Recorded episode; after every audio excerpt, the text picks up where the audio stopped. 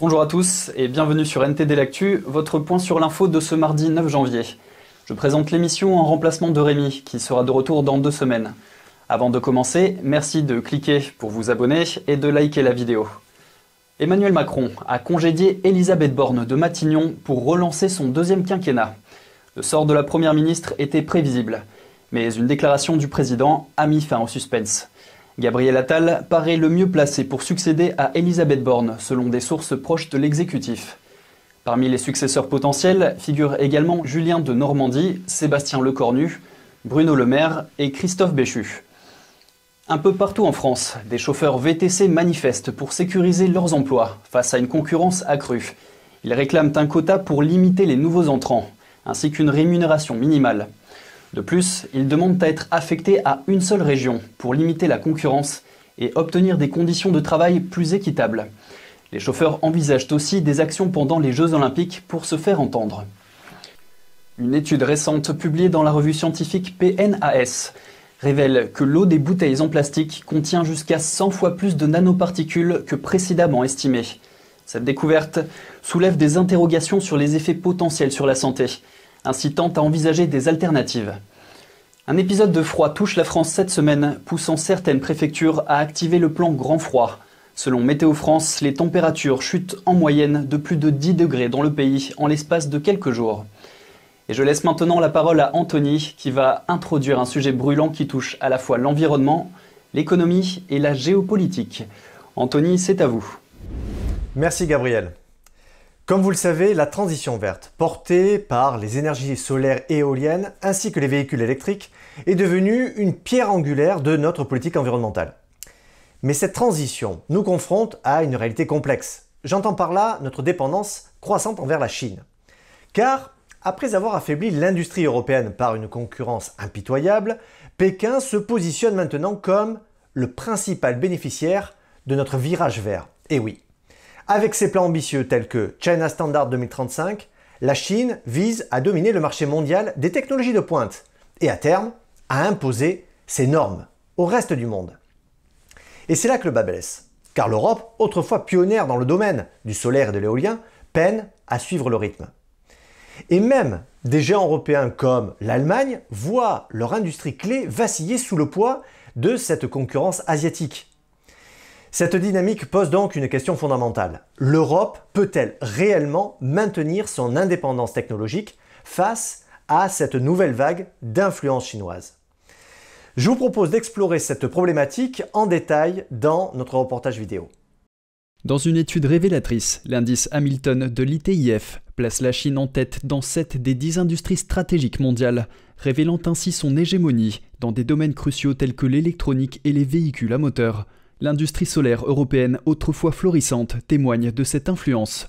Des géants comme SolarWorld tombent en faillite, incapables de rivaliser avec une production chinoise massivement subventionnée. L'Europe peine à rivaliser avec la production massive chinoise, qui détient désormais 75% des capacités mondiales. La situation de l'industrie éolienne est tout aussi préoccupante. Avec 70% des composants des éoliennes allemandes provenant de Chine, l'industrie locale se retrouve maintenant dans le rouge. Pendant ce temps, la Chine avance ses pions dans le secteur automobile, avec des constructeurs comme BYD et NIO qui s'installent en Europe, offrant des technologies avancées à des prix défiant toute concurrence. Leur capacité à proposer des technologies avancées à des prix compétitifs menace l'industrie automobile européenne, qui emploie près de 14 millions de personnes. Parallèlement, la domination chinoise dans la production de terres rares et de métaux essentiels aux technologies vertes soulève des questions sur la sécurité de l'approvisionnement européen. Face à cette situation, l'UE envisage des mesures pour stimuler ses propres industries, telles que l'investissement dans des usines de batteries électriques et l'allègement des procédures d'autorisation pour les projets éoliens. Cependant, l'équilibre entre l'indépendance et l'interdépendance demeure un défi majeur pour l'Europe. Du coup, pendant que l'industrie chinoise gagne du terrain dans des secteurs stratégiques, un autre défi majeur se trouve au cœur de la transition énergétique, celui de la gestion des déchets liés aux énergies renouvelables. En effet, des millions de tonnes de panneaux solaires et pales d'éoliennes arrivant en fin de vie, bien avant leur durée prévue, s'entassent déjà dans les décharges. Alors face à cette réalité, l'Europe doit non seulement repenser son autonomie industrielle, mais aussi l'impact environnemental de ces choix présumés verts. De plus, avec l'augmentation de la production d'énergie renouvelable, les déchets électroniques, y compris les batteries de véhicules électriques, augmentent également. Et la présence de matériaux dangereux comme le nickel par exemple dans les batteries lithium-ion soulève des préoccupations supplémentaires sur le plan environnemental et sanitaire. Il ne faut pas oublier que le recyclage de ces matériaux, bien que coûteux, est essentiel pour un véritable respect de l'environnement. Mais actuellement, les infrastructures et les législations sont insuffisantes pour gérer ce fléau. C'est à se demander si en essayant de résoudre un problème, nous ne sommes pas en train d'en créer un, mais bien plus grand encore. Je vous remercie. Gabriel, c'est tout pour moi. Merci Anthony. Les agriculteurs allemands ont lancé une semaine de manifestations nationales bloquant les routes pour protester contre les mesures gouvernementales visant à supprimer certaines aides au secteur. La mobilisation des agriculteurs a contraint le gouvernement à apporter des changements à son projet de budget.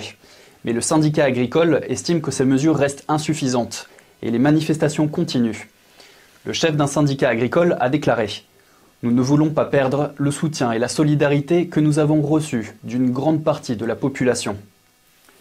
Des chercheurs prévoient de creuser un tunnel jusqu'à la chambre magmatique du volcan islandais Krafla, dans le but de produire de l'énergie géothermique à moindre coût. Les géologues pourront ainsi mieux comprendre la composition et le fonctionnement du magma. Cette initiative ouvre la voie à une source d'énergie propre et potentiellement illimitée, générant beaucoup d'enthousiasme. Un haut chef militaire du Hezbollah, allié du Hamas, a été tué dans une frappe israélienne au Liban. C'est le plus haut responsable du Hezbollah tué par Israël depuis le début du conflit. En représailles, 62 roquettes ont été lancées sur une base militaire israélienne. Et on passe aux actualités sur la Chine avec Vladia. Vladia, on vous écoute. Merci Gabriel, bonjour à tous. Une question centrale dans les prochaines élections à Taïwan, comment l'île doit-elle gérer ses relations avec la Chine? Un candidat à la présidence propose simplement d'être patient. 30 years ago when I was a surgeon, okay, we found the tumor. We would try to remove it. But at this moment, no. We just try to live with it. Ko Wen-je a parlé des défis économiques actuels de la Chine et affirme que Pékin ne veut pas d'une guerre avec Taïwan. Mais il ajoute qu'il y a toujours un risque. Il explique que la Chine est une dictature, ce qui rend l'éventualité d'une guerre imprévisible. De récents sondages placent Ko en troisième position. L'actuel vice-président, William Lai, reste quant à lui en tête. Monsieur Lai fait partie du parti progressiste au pouvoir qui soutient fermement l'indépendance de facto de Taïwan. Selon un reportage de Reuters, la pression exercée par l'armée chinoise devrait persister quelle que soit la personne qui occupe le poste de président. La Chine est confrontée à une crise démographique majeure. Les femmes sont de moins en moins nombreuses à vouloir des enfants. Entre 2012 et 2022, le nombre de nouveau-nés en Chine a chuté de près de 6 millions. La tendance à la baisse n'a pas encore atteint son point culminant et s'aggrave. Un article du Wall Street Journal montre que le taux de natalité de la Chine est en chute libre. L'article suggère que les causes du faible taux de natalité sont liées à la pression politique et sociale. Les femmes chinoises en ont visiblement assez puisque le régime communiste les sollicite, voire les harcèle pour qu'elles aient plus d'enfants. Outre la pression financière liée à l'éducation des enfants, les futurs parents sont également confrontés à un autre problème. Les enfants sont de plus en plus souvent victimes de la criminalité en Chine. Ces dernières années, les cas d'enlèvement d'enfants se sont multipliés. Certains reportages macabres décrivent comment les corps des enfants sont retrouvés sans leurs organes, ce qui laisse supposer un prélèvement forcé d'organes sur le marché noir. Les données du Bureau national des statistiques du pays montrent que le taux de natalité de la Chine a commencé à chuter depuis que le Parti communiste chinois a pris le pouvoir. Le nombre de bébés qui naissent aujourd'hui est inférieur à celui de l'après-guerre, même si cette période a été marquée par la pire dépression économique qu'ait connue la Chine dans les années 60. Le chef du régime communiste chinois est impatient de résoudre le problème du vieillissement de la population en demandant à la Fédération nationale des femmes de, je cite, résoudre les risques du côté des femmes. Les femmes chinoises n'ont pas encore répondu positivement. L'Inde a déjà dépassé la Chine et est devenue le pays le plus peuplé du monde en avril dernier. Selon les projections, la population de la Chine pourrait diminuer d'environ un demi-milliard d'ici à 2100. Les gens à l'intérieur du pouvoir chinois ressentent mieux que quiconque les énormes problèmes du pays. Mais c'est une partie de poker qui fonctionne d'ailleurs. Dans leur stratégie, la Chine doit apparaître comme une entité toute puissante face à des démocraties libérales en déclin, sans montrer ses faiblesses. Et le pouvoir chinois peut prendre des décisions beaucoup plus violentes que n'importe quelle démocratie du monde. Donc ils ont un avantage en surface, mais ils ne sont pas tout puissants, loin de là. Merci Gabriel, merci à tous, à demain. Merci Vladia. Et on termine cette édition avec un voyage en Turquie, dans la mystique Cappadoce. Un paysage unique forgé par l'activité volcanique. Des terres recouvertes de cendres, de boue, de lave, donnent naissance à des formations étranges, des flèches, des cônes, des piliers sculptés par le vent et l'eau. À travers ces merveilles surgissent les cheminées de fées, des structures envoûtantes qui ont inspiré les voyageurs à croire en la présence d'esprits bienveillants. Ces histoires et ces lieux nous transportent dans un monde où la nature et la magie se mêlent, comme un retour à la grâce, là où l'espoir d'une renaissance est bien réel. Et voilà, c'est la fin de ce journal. Merci à tous et à toutes de l'avoir suivi. On se retrouve demain à 13h pour une nouvelle édition de NTD L'Actu. Très bon après-midi et à demain.